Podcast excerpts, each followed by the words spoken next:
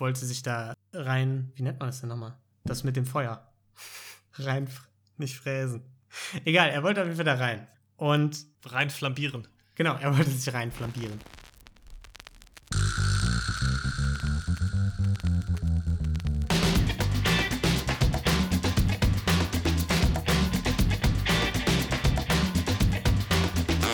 Hallo und herzlich willkommen zu Verbrechen für Weicheier, unserem klein aber fein True Crime Podcast ohne Mord, bei dem wir uns jetzt aus unserem kleinen Sommerschläfchen zurückmelden. Mein Name ist Lino und ich sitze hier, wie eigentlich alle zwei Wochen, mit meinem liebsten dünnen Brettbohrer Niklas. Hi Lino. Hi. Nette Anspielung. Ja. Versteht keiner? Da habt ihr es. Ja, wie geht's dir, Niklas? Mir Smalltalk? geht's sehr gut. Ja, wir haben uns sehr lange nicht, also sogar wirklich auch außerhalb des Podcasts eigentlich lange nicht mehr gesprochen. Da sieht man mal, wie sehr unser sozialer So- Zusammenhalt außerhalb der Podcasts noch Ja. funktioniert. Abgesehen von unserem riesigen Millionengeschäft, das wir hier machen. Gar kein Exakt. Interesse mehr. Nee, ja. das ist auch, das ist für mich mittlerweile, ich sehe das wirklich rein geschäftlich. Da habe ich, ich habe da keine emotionale, Ja. soziale Bindung mehr. Das Okay. ist für mich ein Job. Sollen, sollen wir dann noch irgendwie Smalltalken oder? Ja, nicht. müssen wir jetzt auch nicht so tun, finde Nee, ich. Können wir okay. auch ruhig einfach loslegen, oder? Ja, dann, dann erklär vielleicht noch kurz, was Phase ist. Und dann legen wir los. Wir berichten hier jede zweite Woche von Verbrechen im ganz klassischen True Crime-Format, aber bei uns gibt es keinen Mord, gibt es keinen Totschlag, gibt es keine Grausamkeiten. Wir versuchen einfach eine gute Zeit zu haben und uns über lustige, interessante Kriminalfälle zu unterhalten, ohne das Ganze zu verherrlichen. Wundervoll. Fantastisch. Als hättest du geübt. Okay. Was Also- meinst du, wie ich meine Sommerpause verbracht habe? nur, nur mit diesen Sätzen. Ja, gut, ich fange an, weil du beim letzten Mal angefangen hast. So funktioniert das doch. So machen wir das. Okay, hervorragend. Ich war nämlich in der Sommerpause in Frankreich, wie du weißt. Ja, So viel hat der Geschäftspartner mitbekommen. Ich war in Frankreich und zwar habe ich mir natürlich, ich war in Versailles. Die ganze Zeit. ein bisschen Geschichte. Ja, klar, Geschichte, du kennst mich, da, da ist das Interesse groß. Und ja, da haben die einen tollen Garten und so, da hängen viele tolle Bilder äh, hier vom Sonnenkönig über den Philipp, die haben sich da ja alle tausendmal verewigt. Aber auch Marie Antoinette.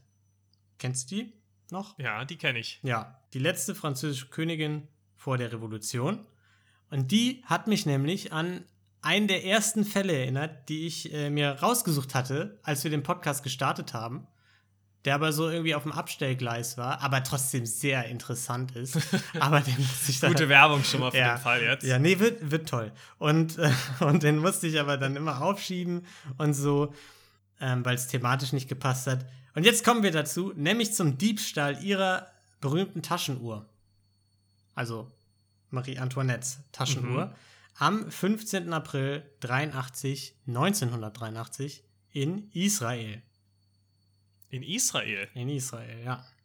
Vielleicht Okay. kurz, kurz zur Vorgeschichte so ein bisschen zur Uhr, damit wir wissen, wie die nach Israel gekommen ist und warum die so berühmt ist, die Uhr. Und zwar wurde die Uhr 1783, also 200 Jahre früher, habe ich gerade spontan gerechnet, beim legendären Uhrmacher Abraham Louis Breguet in Auftrag gegeben. Und zwar von einer anonymen Person, bei der Okay. Viele glauben, dass es sich dabei um den schwedischen Grafen Hans Axel von Fersen gehandelt haben soll, der eben seit Teenager-Tagen Marie Antoinette kannte. Ja, und es wird so ein bisschen überlegt, waren das Liebhaber, war, war das Ganze platonisch, man weiß es nicht. Auf jeden Fall schien da eine gewisse Zuneigung zu sein, die so groß war, dass er zu dem Uhrmacher gesagt hat, pass auf, Geld spielt keine Rolle. Bastel mir eine Uhr, so spektakulär wie möglich, pack Diamanten drauf, mach alles, was aus Gold zu machen ist, aus Gold. Äh, so wenig wie möglich billige Materialien. Pack noch Kristallglas oben drauf. Äh, am besten noch ein Thermometer reinballern und so. Hat gesagt, mach das mal bitte. Und der Uhrmacher, ja klar, kein Problem. Und hat es versucht. Eine ganze Weile, nämlich bis zu seinem Tod, weil das sehr aufwendig war, hat er daran gearbeitet, sodass sein Sohn tatsächlich die Uhr fertigstellen musste. Und das Ganze hat insgesamt 44 Jahre gedauert, diese Uhr fertigzustellen. Okay, das ist eine Weile. Das ist eine Weile. Und jetzt Niklas, 1783 war der Auftrag. 44 Jahre später wurde die fertiggestellt. Siehst du da ein Problem? Ich sehe das Problem, dass derjenige, der den Auftrag gestellt hat, da wahrscheinlich gar nicht mehr so ein großes Interesse dran hatte, beziehungsweise den es vielleicht auch schon gar nicht mehr gab. Ja, der, das ist richtig, den gab es nicht mehr, aber das viel größere Problem, Niklas, ist, dass zwischendurch so eine Kleinigkeit vorgefallen ist, die sich Französische Revolution nennt.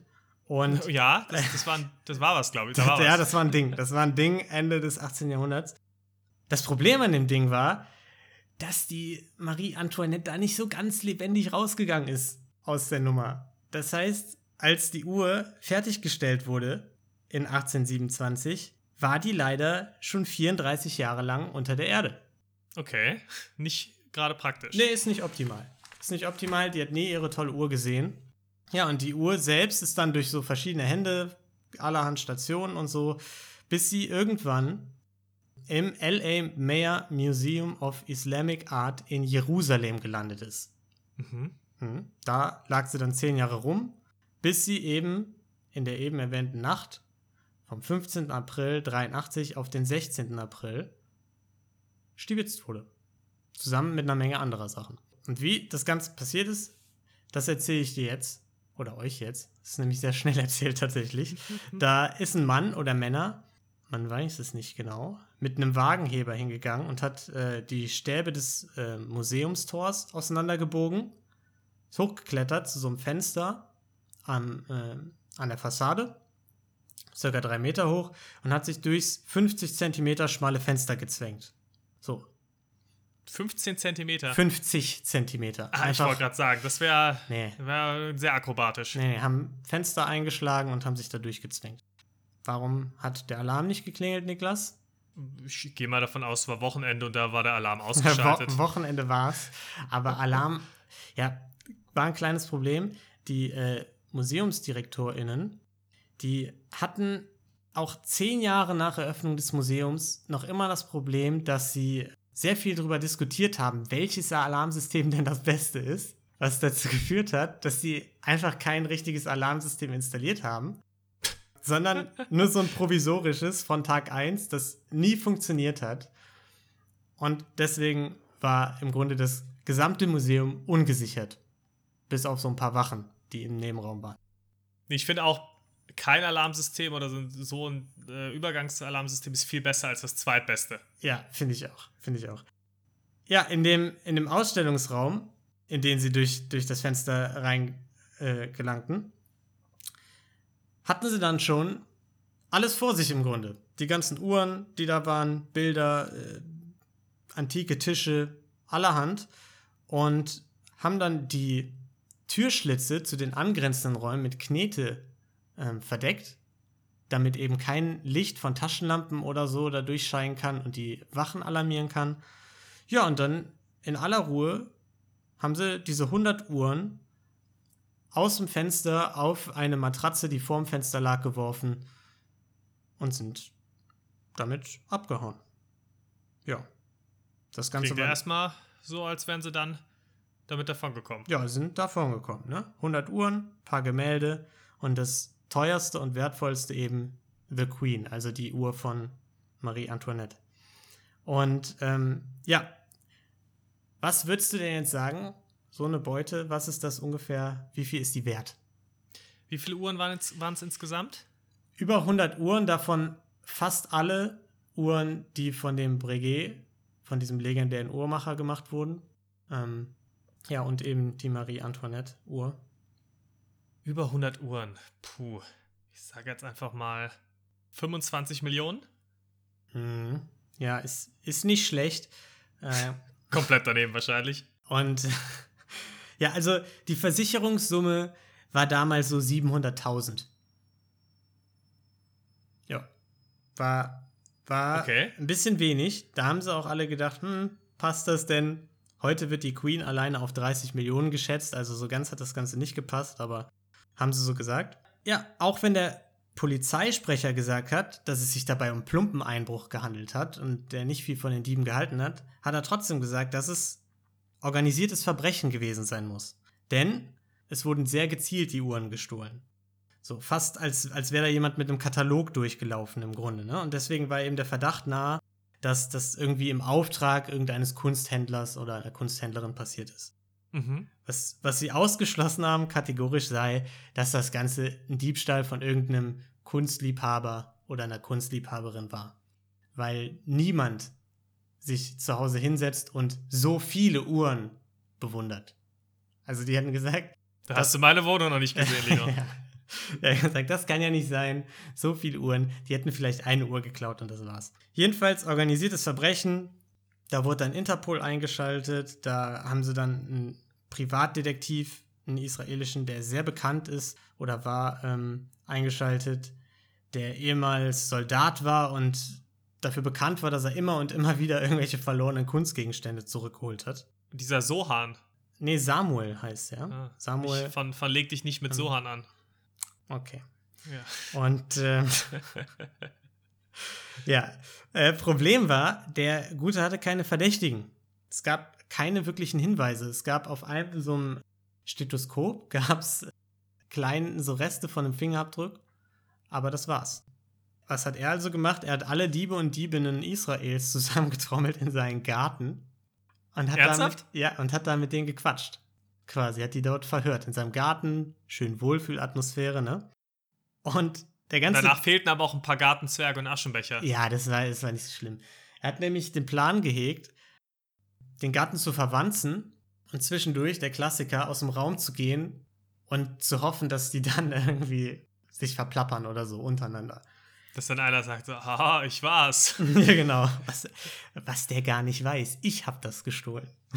Ich habe die sogar dabei. Ja. Und äh, das hat aber nicht funktioniert. Er hatte keine Spuren und er musste den Fall tatsächlich zu den Akten legen irgendwann. Cold Case. Da blieb er dann auch bis 20 Jahre später nach dem Diebstahl.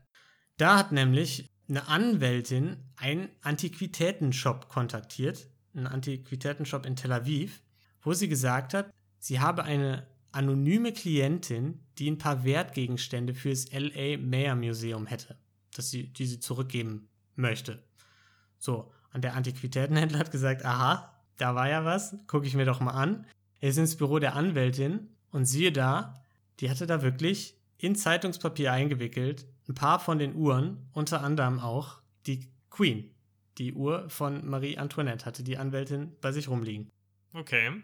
Und der Antiquitätenhändler natürlich direkt die MuseumsdirektorInnen kontaktiert, ähm, die dann dahin gefahren sind, sich das Ganze angeguckt haben, natürlich gesehen haben, das ist all unser Kram, gib uns mehr davon. Wo, wo hast du mehr davon? Und gegen das Versprechen, überhaupt nichts zu verraten der Polizei, haben die dann alle gestohlenen Sachen zurückkaufen können, natürlich, ne? Die- Das haben sie auch gemacht? Haben sie gemacht, ja. Haben sie sich alles zurückgekauft und haben gesagt, von uns erfährt niemand was.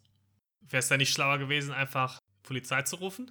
Ja, ich glaube, die waren einfach froh, dass sie das zurück hatten, weil das halt so ein riesen Presseskandal war und alles. Ja, die haben es einfach geheim gehalten im Grunde. Oder haben es zumindest versucht, weil irgendwann ist es natürlich doch ans Tageslicht geraten, ne, dass die Uhren zurück sind. So, es hat sich in Polizeikreisen rumgesprochen und so.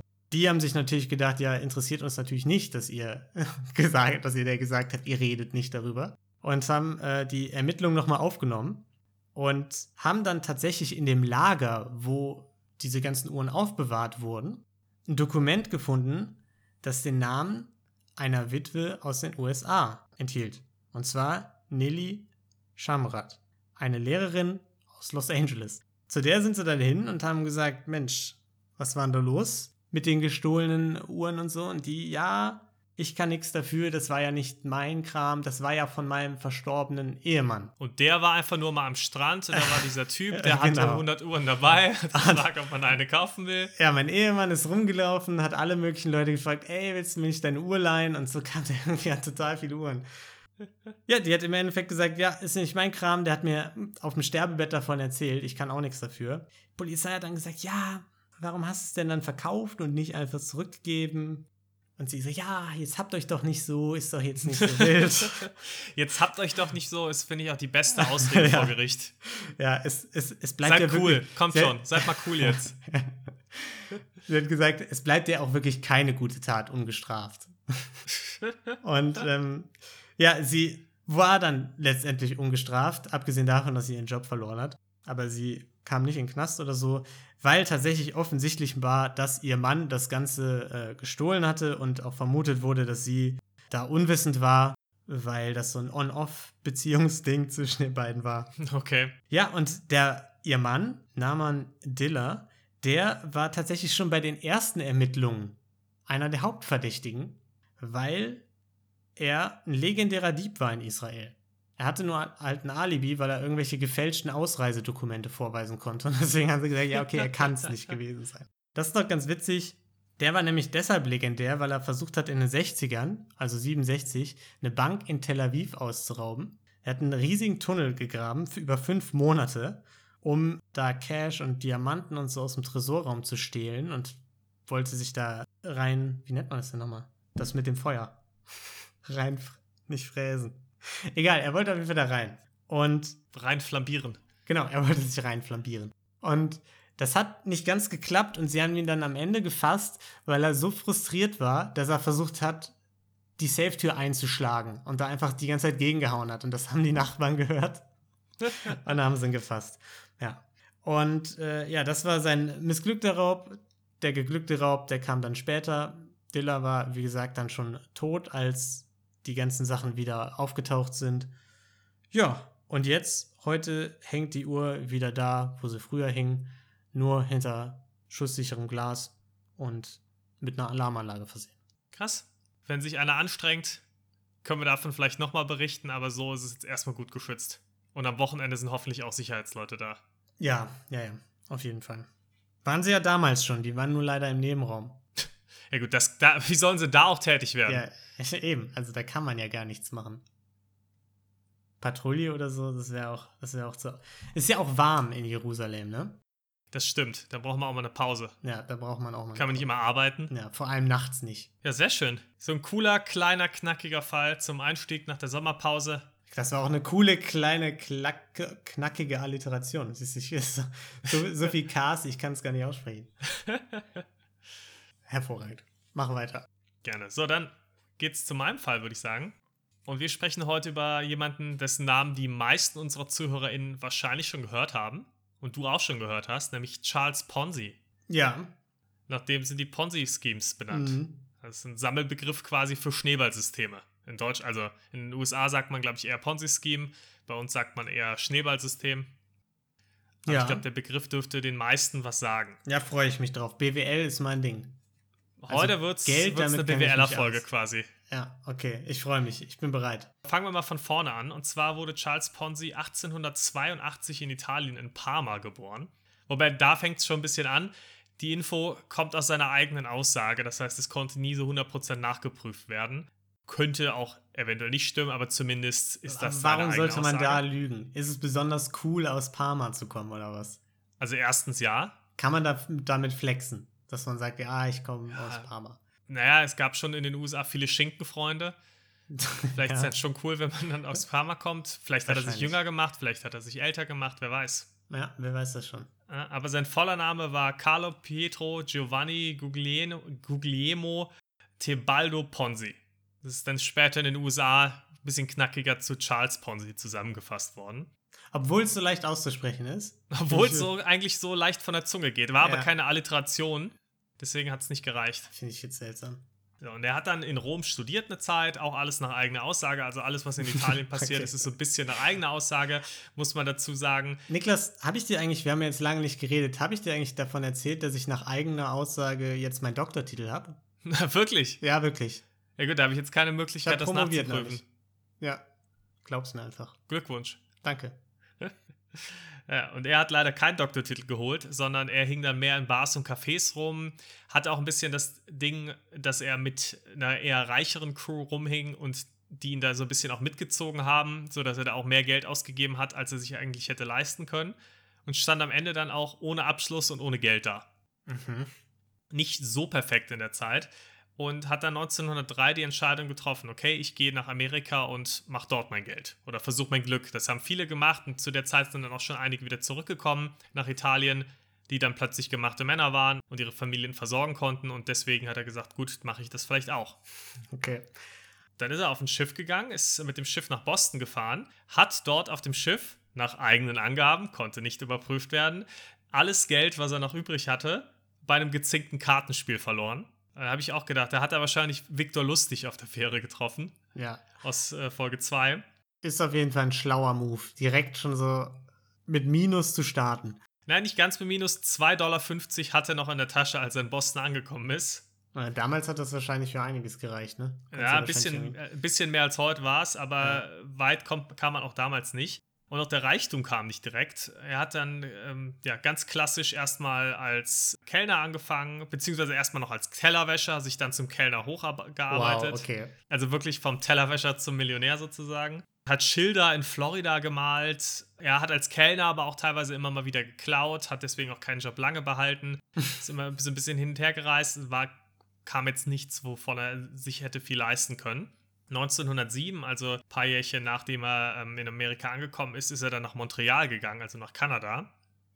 Und hat dort als Bankangestellter in einer Bank an, äh, angefangen, die auf italienische Einwanderer spezialisiert war. Die hat er dann richtig schön ausgenommen. Fonzi konnte mehrere Sprachen, deswegen hat er das gemacht. Äh, ausgenommen, ja, nicht er selbst, aber die Bank selbst stand nicht so doll da. Und die musste, also sie hatte ein paar schlechte Immobiliengeschäfte gemacht mhm. und musste quasi die Kredite dafür zurückzahlen. Aber dadurch, dass die Immobilien keine Gewinne abgeworfen haben, wurden diese Zinszahlungen einfach aus Geldern, die auf Kundenkonten da lagen, getätigt.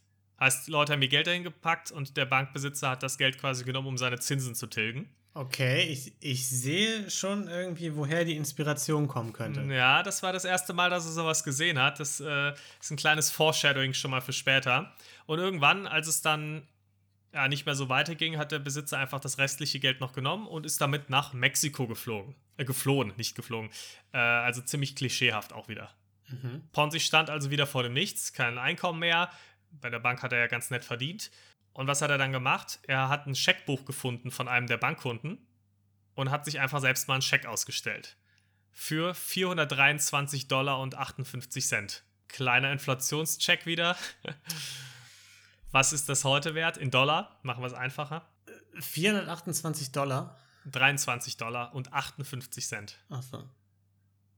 Ich habe den heutigen Betrag aber gerundet, also. Okay, ich, ich ja. würde dir ein bisschen plus minus würde ich dir gönnen.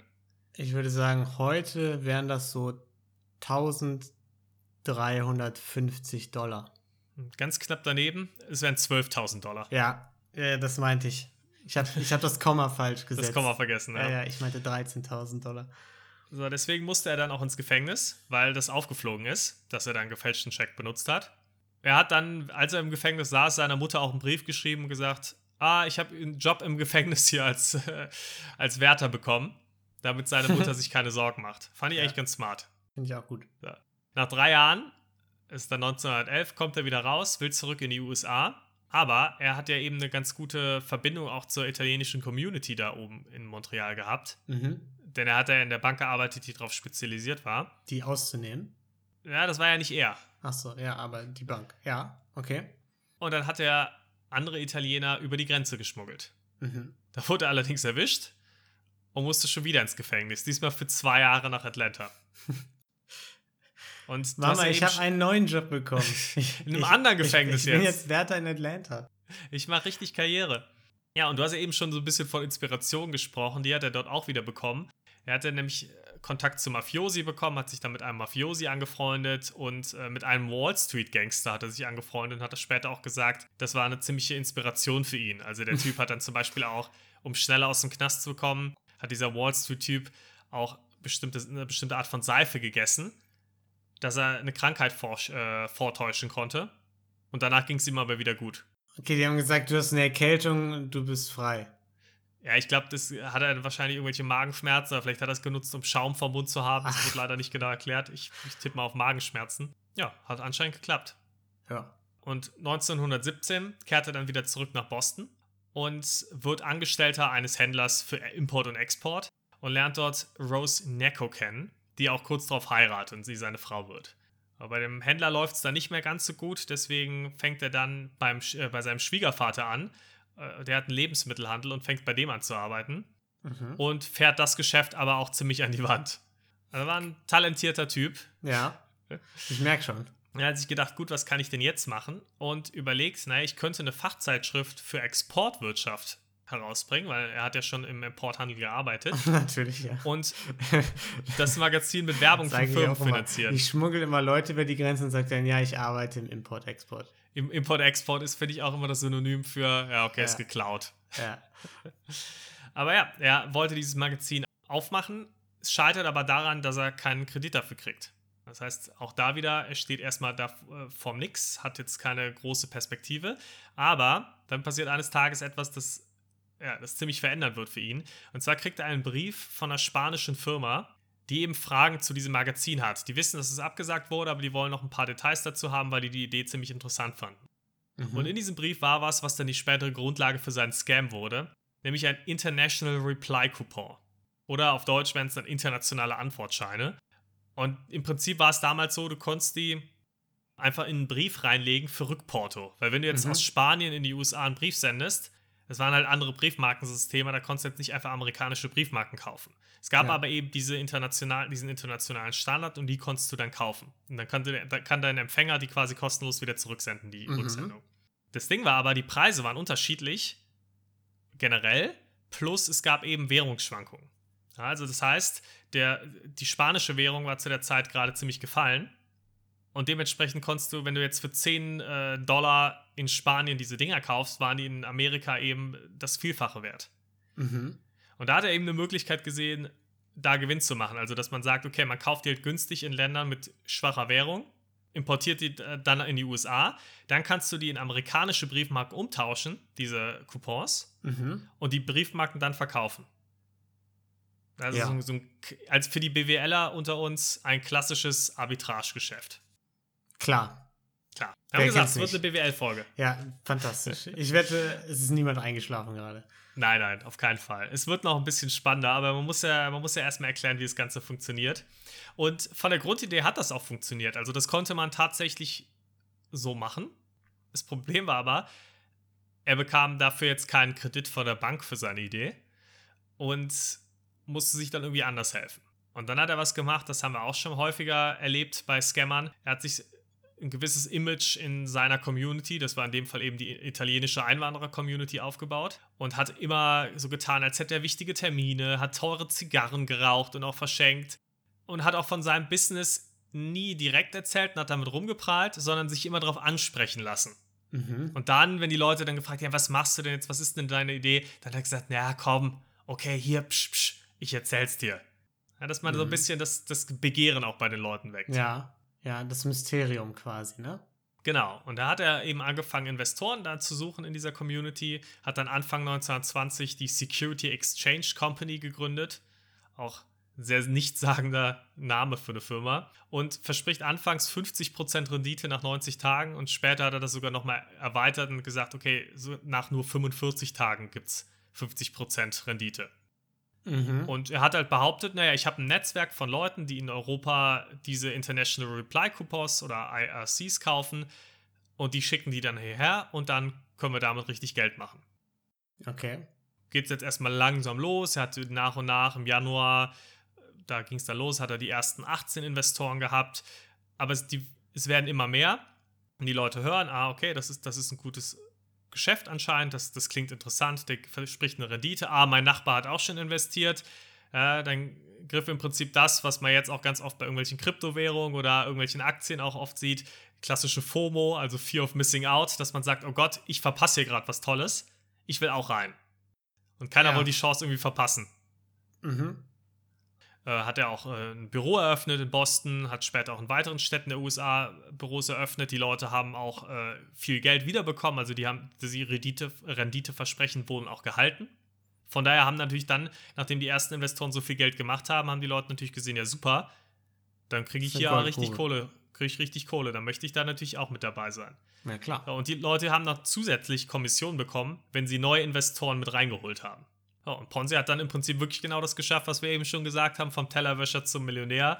Ist in Reichtum gelebt, hatte eine Villa, hatte Autos, hatte Bedienstete, hat mehrere Millionen gemacht und das innerhalb von weniger Monate und dem ging es richtig gut. Okay. Ja, klingt eigentlich nach einem tollen Business, ne? Ja, ist ein, ist ein gutes Business, finde ich. Ja. Grundsolide. Grundsolide. Eine kleine Problematik, beziehungsweise zwei Probleme gab es bei diesem soliden Business. Und zwar, bei diesen äh, IRCs war die Marge zwar super groß, aber der Wert von diesen Dingern war halt gering. Du hast sie halt für umgerechnet ein paar Cent hast du halt ein äh, IRC in Spanien kaufen können. Ja. Und um die Menge rüberzukriegen, ja, um, um die ganzen Investoren, also um die Investments der Investoren, weil die Leute haben wirklich teilweise ihr ganzes Vermögen dann da reingesteckt. Und um diese Investments überhaupt tätigen zu können, hätte der ganze Containerschiffe anheuern müssen, die nur mit diesen Coupons gefüllt waren, Mhm. um das einfach zu schaffen. Und selbst wenn man jetzt gesagt hätte, okay, aber das, man macht halt so viel Marge und es sind dann so viele in so einem Containerschiff, das lohnt sich trotzdem. Wir könnten das sogar machen mit den Containerschiffen. Es gab zu der Zeit nur 27.000 von diesen IRCs insgesamt auf der ganzen Welt im Umlauf. Ungefähre Schätzung. Und für die ersten 8 Sekunden, die er im Januar hatte, hätte er schon circa das Doppelte von den Dingern gebraucht. Oh, okay. Also es war halt überhaupt nicht machbar. Das konntest du im Kleinen machen, um ein paar hundert äh, Dollar vielleicht damit zu machen. Aber das war ist absolut kein Geschäft, mit dem du Geld machen kannst. Ein paar hundert Dollar ist wahrscheinlich sogar schon überzogen. Ich sag mal, man könnte ja einfach welche malen. Ja, das wäre auch ein super.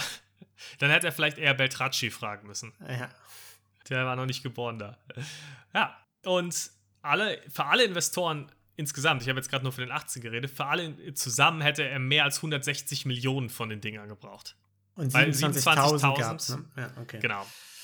Also nicht ganz so doll. So, und na, natürlich hat er auch keine Agenten in Europa, die da irgendwas für ihn gekauft haben. Das war natürlich alles erfunden. Und was er gemacht hat, und du hast es eben schon richtig gesagt, er hat es eben in der Bank schon vorher gesehen. Er hat dann einfach das Geld genommen, was die neuen Leute, die investiert haben, reingesteckt haben und hat damit quasi den Gewinn von den alten Investoren gezahlt. Ja. Um damit dann natürlich auch wieder neue Investoren einzulocken, äh, anzulocken. Also ein ganz klassisches Schneeballsystem oder Ponzi-Scheme, das damals natürlich noch nicht so hieß. ja. Also Leute mit Geld bezahlen, das andere Leute ihm geben. Genau richtig. Ohne aber, dass das System natürlich langfristig so weiterlaufen kann, weil wenn es immer so weitergeht, irgendwann kommen ja nicht genug neue Leute, dass die Renditen von den alten Leuten gezahlt werden können. Ja, weiß ich nicht. Weiß ich nicht. Schauen wir, warten wir mal, ab, was passiert. Könnte man eigentlich theoretisch mal versuchen, finde ich. Ich finde, er, erstmal klingt es nach Geld aus dem Nichts erfinden. Und das ist ja gut für alle Beteiligten. das ist erstmal super für jeden Beteiligten. Das kann man Ja. so, glaube ich, festhalten. Solange Beteiligte hinterherkommen, die dann weiteres Geld, Genau, aber wir haben ja auch Bevölkerungswachstum auf der Erde, von daher gar Genau. kein Problem. würde ich jetzt auch eigentlich sagen. Ja, zu der Zeit haben das die Leute auch so gesehen und es gab Artikel in den Zeitungen über, darüber, dass er ein Finanzgenie war und dass er genial war. Es gab dann auch mal einen kritischen Journalisten, der Also die wussten hat, das, oder wie? Also die Nee, wussten, nee, die wie wussten es der nicht. Der hat ja gesagt, der macht das Business mit diesen IRCs. Ach so, okay. Ich hatte jetzt gedacht, die, die hätten den Scam quasi durchschaut und haben gedacht, ja, ist ja brillant. Ist ja, Nee, die meisten haben es nicht durchschaut. Ein Journalist hat es mal kritisiert und gesagt, das kann eigentlich so gar nicht funktionieren, Okay. weil man die so nicht, nicht anständig eintauschen kann in der Form, wie Ponzi das vorgeschlagen hat. Und dann Ponzi gesagt, ja, das ist mein Betriebsgeheimnis, wie ich die genau einlöse. Und hat den verklagt. Und damals war es auch rechtlich so, du musst quasi, wenn du so eine Behauptung aufstellst wie der Journalist, musst du halt beweisen, Das, dass du das recht hast. Ja. Und deswegen wurde er dann wegen übler Nachrede verklagt und hat ihm auch noch ordentlich Geld zahlen müssen dafür.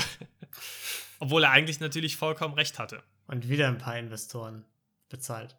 Genau. Und die, auch die Postbehörde und ein paar andere Behörden haben seine Geschäfte auch schon seit Februar untersucht, weil die direkt erkannt haben, das kann ja nicht funktionieren. Gerade die Post musste ja wissen, das ist kein Geschäftsmodell. Aber die hatten halt keinen Erfolg dabei, ihm was nachzuweisen. Also konnte er weitermachen und sich weiter feiern lassen und in der Öffentlichkeit agieren. Und dann kam irgendwann so ein bisschen der Wendepunkt, denn er war ja nicht von Anfang an reich, hat aber natürlich auch eine Zeit lang einen gewissen Lebensstil darstellen wollen, um sich Mhm. eben dieses Image aufzubauen. Und dann kam eine Klage von einem Möbelhersteller. Dort hat er nämlich Möbel gekauft, als er noch nicht so viel Geld hatte. Und die hat er halt einfach nicht bezahlt. Und dieser Möbelhersteller hat sich gedacht, super, der Typ hat jetzt richtig viel Geld und hat mich damals nicht bezahlt. Den verklage ich jetzt auf eine Million Dollar. Oh. Was eine ganze Menge Holz war. Ja, kann man so sagen. kann man so sagen. Hat die, diese Klage verloren, weil er es nicht gut genug nachweisen konnte. Der Möbelhersteller? Der, der Möbelhersteller hat die verloren. Ponzi musste da nichts zahlen. Aber es hat zumindest Zweifel an seinem Image plötzlich groß werden lassen. Das Image hat einen Schaden genommen. Die Boston Post, die hat ihn vorher die ganze Zeit gelobt, einen tollen Artikel über ihn geschrieben, dass er so ein Finanzgenie wäre. Die hat jetzt angefangen, den Sachverhalt genauer zu untersuchen, weil die sich so ein bisschen vorwerfen lassen mussten, ja, Moment mal, durch eure Artikel hat er ja noch viel, viel mehr Geld bekommen, weil ihr gesagt habt, der ist so ein Genie. Mhm. Und dann sind die Leute gekommen und haben das Geld nochmal weiter investiert. Ähm, und Ponzi hat dann darauf reagiert und hat gesagt, okay, was ich jetzt mache, ich lasse die Behörden meine Geschäfte untersuchen, weil ich habe nichts zu verbergen. und äh, hat dann das gesagt, ist ja wie Christoph Daum. So ein bisschen, ja. Genau. Hab, ja, ist kein Problem. Ich lasse mich testen. Ich habe nichts zu verbergen. Nichts zu verbergen. Ja. Er hat dann aber dabei auch mein das so ein bisschen gedreht, dass er nicht alle Details genau freigegeben hat, hat das Ganze ein bisschen verzögert, aber hat halt sich nach außen medienwirksam so dargestellt, ja, ja, ich lasse hier die Behörden rein, ist ja kein Problem. Hat auch an Waisenheim gespendet, um seinen Ruf so ein bisschen reinzuwaschen. Das ist auch immer eine gute Idee. Ja, es funktioniert auch perfekt. Also ich sag mal, wenn man, wenn man irgendwie öffentlich in der Kritik steht und dann irgendwie ein bisschen Geld an Waisen verschenkt oder so, dann ist doch direkt alles wieder cool. Genau. Und er hat auch dann eine Weile gesagt, so, jetzt nehme ich mal kurz keine neuen Investoren mehr auf. Die Leute sind da teilweise auch, es war sehr, eine sehr gemixte Stimmung. Manche haben ihn gehasst, manche haben ihn geliebt trotzdem noch. Die Leute sind teilweise vor die Büros gestürmt und wollten ausgezahlt werden. Er hat davon auch die meisten dann ausgezahlt, wirklich. Und das war teilweise sogar finanziell ganz gut für ihn, weil er dadurch halt dann eben, das waren dann oft Leute, die schon eine Weile das äh, Geld drin hatten. Und die musste er dann nicht mehr auszahlen, weil die haben dann natürlich dann keine Zinsen mehr bekommen, wenn die gesagt haben, ja, dann, die wollen ihr Investment zurück. Dann gab es natürlich auch keine Auszahlung von noch den Zinsen. Also hat ihm das sogar noch ein bisschen geholfen, ein bisschen länger über die Runden zu kommen mit seinem System. Mhm. Ja, wie gesagt, andere haben ihn trotzdem noch gefeiert. Dann gab es allerdings ein weiteres Problem, denn sein PR-Berater hat sich gedacht, nee, eigentlich ist der Typ ein ziemlicher Spinner und ist einfach mit Unterlagen, die er vorher rausgesucht hat, zur Boston Post gegangen und hat ihnen die Unterlagen gegeben und gesagt, guck mal hier, hier sieht man, dass das Geschäftsmodell wohl nicht ganz so klappen kann, beziehungsweise dass der Typ pleite geht, weil nicht genug jetzt mehr nachströmen an, Invest äh, an Investoren. Ponzi hat daraufhin alles abgestritten obwohl die Post natürlich veröffentlicht hat, hey, hier, der Typ ist pleite, der Typ ist überhaupt kein Finanzgenie, der ist ein Betrüger. Mhm. Er hat gesagt, nee, nee, nee, das ist mein Geheimnis, wie ich das mache, ich mache das super, das sind alles Lügen. Daraufhin hat die Post aber noch weiter recherchiert und rausgefunden, dass er früher schon ein paar Mal im Gefängnis saß. Und hat darüber Artikel Ja, aber als Wärter, ne? Haben, haben die das auch rausgefunden, dass er eigentlich Ich glaube, die Briefe war? an die Mutter, die waren leider noch in Parma. Ach so. Die haben ja. sie nicht gefunden. Das ist doof. Sonst hätten sie es gewusst. Und daraufhin wurde er dann auch im August 1920 verhaftet und zu fünf Jahren Gefängnis verurteilt wegen Briefbetrug. wegen. Fand ich auch ganz interessant. Ja. Dann kam er aber schon nach dreieinhalb Jahren raus und wurde, wurde direkt wieder verurteilt. Und diesmal waren es zu sieben bis neun Jahren wegen Diebstahls. Und da hat er sich heftig beschwert und es ging dann auch bis mehrere Instanzen hoch, verschiedenste Gerichte weil er quasi gesagt hat, ich kann ja nicht zweimal fürs gleiche Verbrechen äh, belangt werden, weil das erst, die erste Verurteilung war auf US-Ebene mhm. quasi und die zweite war auf Bundesstaatsebene. Ist aber auch ein bisschen fies. So, finde ich. Das ist fies, aber es war nicht dasselbe Verbrechen, weil er halt einmal wegen Briefbetrug und einmal wegen ja, aber Diebstahl warum denn dann im Nachhinein? Lief der Prozess die ganze Zeit parallel zu seiner ersten Inhaftierung oder haben die danach gedacht, ach, keine Lust, dass der frei rumläuft, wir müssen was Neues suchen?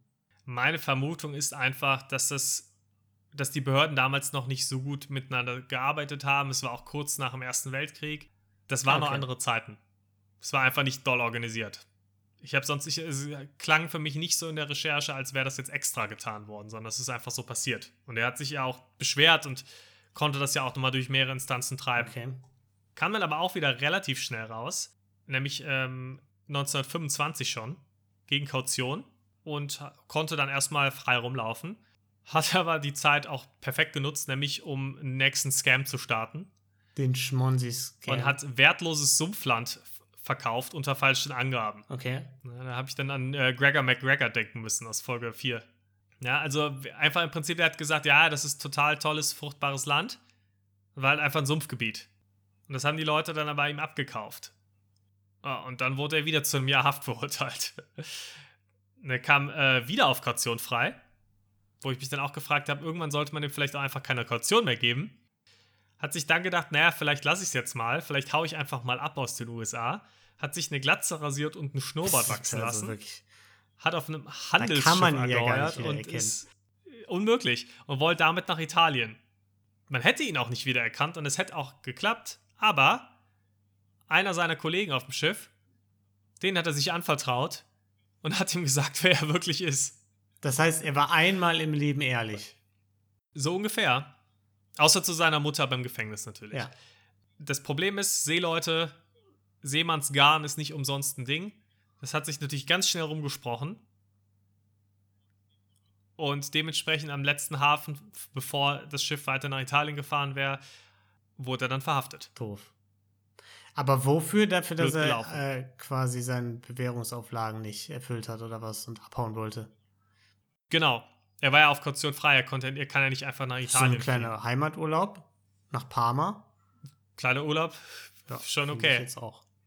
Ja, und er saß dann noch bis 1934 im Gefängnis und wurde dann nach Italien abgeschoben. Also eigentlich mit Umwegen quasi das, was er auch schon vorher Ja, machen hätten wollte. sie, hätten sie ihm auch früher erfüllen können, den Wunsch, finde ich. Ja. Aber äh, ja, die Ecke hat ihn trotzdem nicht losgelassen. Er ist dann irgendwann nach Brasilien ausgewandert und hat dort ab und zu als Übersetzer gearbeitet. Er konnte auch neben ähm, Italienisch und Englisch konnte er noch ein paar weitere Sprachen. Also da war er schon relativ begabt und ja, hat dann da als Übersetzer gearbeitet ist und ist dann 1949 auch in Armut in Rio de Janeiro gestorben. Also hat dann in Brasilien jetzt auch nicht mehr das allerdollste Leben geführt. Weiß man nicht. Vielleicht war er Und, auch ja. glücklich, Niklas. Vielleicht war er ja glücklich ohne das ganze Geld. Vielleicht ist das ja auch mal eine Message, die wir hier mitgeben können. Vielleicht hat er das erkannt nach einer Weile. Auf jeden Fall hat er ein trauriges Erbe hinterlassen, denn er hat, da geht die Schätzung extrem auseinander. Aber es sind so irgendwas zwischen 20 und 40.000 Anleger, die er betrogen Oh, hat. ja. Und circa 15 bis 20 Millionen Dollar. Aber das konnte auch nie ganz genau bestätigt werden. Das war ein bisschen schwer nachzuvollziehen, aber so um, in den, um den Dreh rum. Naja, aber gut, das liegt ja nur daran, dass nicht genug Investoren und Investorinnen noch nachgekommen sind. Also eigentlich ist es ja nicht seine Schuld, sondern die Schuld der Leute, die nicht weiter investiert haben. Genau. Eigentlich die einzigen, die keine Schuld tragen, sind die 20 bis 40.000 Anleger und er. Würde ich auch so sagen. Das war das perfekte Geschäftsmodell. Ja, das wären heute auch so ungefähr 200 bis 270 Millionen Dollar, die er damals so erwirtschaftet hat, also eine Menge Geld. Ponzi-Schemes könnte man jetzt denken, ja gut, da fällt ja heute keiner mehr drauf rein. Das ist ja eine uralte Masche. Das kennen wir jetzt zur Genüge. Das, darauf fällt man nicht mehr rein. Deswegen habe ich mir mal die Zahlen angeschaut, wie es denn aktuell so aussieht. Und 2019 alleine, in den, nur in den USA, sind 60 Ponzi-Schemes aufgeflogen mit 3,25 Milliarden Dollar Investments. Ui. Ja. Also die Leute kaufen den Mist immer noch.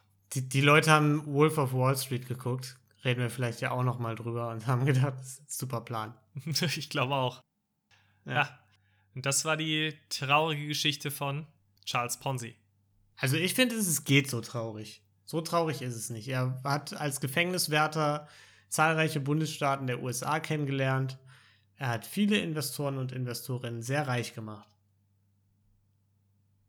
Das stimmt auch. Das Problem war aber auch, einige von denen, die er reich gemacht hat, die haben dann ihr Geld wieder reinvestiert, weil er war ja eine super Anlage. Ach so, ja, das, das, Das darf man blöd. nicht vergessen. Aber gut, wenn die den Hals auch nicht voll kriegen, da kann er ja auch nichts Das für, ist ne? deren Schuld. Das hätten sie wissen müssen. Ja, finde ich jetzt auch. Klare Nummer.